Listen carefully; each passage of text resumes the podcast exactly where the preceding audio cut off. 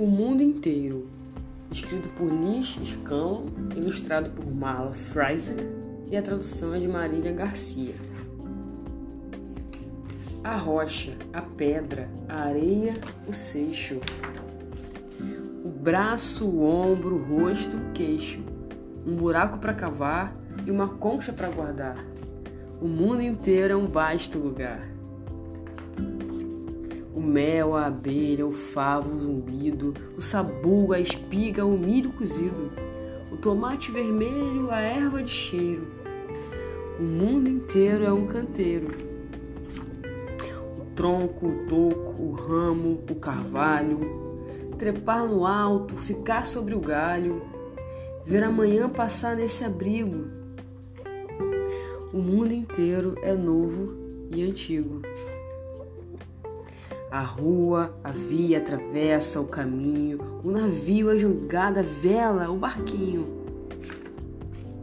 O ninho, a ave, a nuvem cinzenta. O mundo inteiro sopra e venta. Corre, tropeça, escorrega, olha a lama, vira o balde, derruba, esparrama. A sorte volta em outro momento. O mundo inteiro segue em movimento. A mesa, o prato, a faca, o saleiro, a barriga faminta, o jantar vem ligeiro, pão, a farinha, o caldeirão fervente. O mundo inteiro é frio e quente. O sol se pondo, a sombra repentina, o fim do dia, o grilo, a cortina. Um fogo leva o frio embora. O mundo inteiro descansa uma hora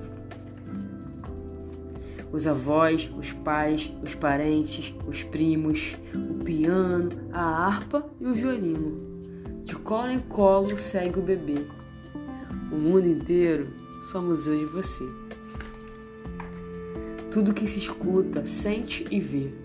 O mundo inteiro é tudo isso. Tudo isso somos eu e você.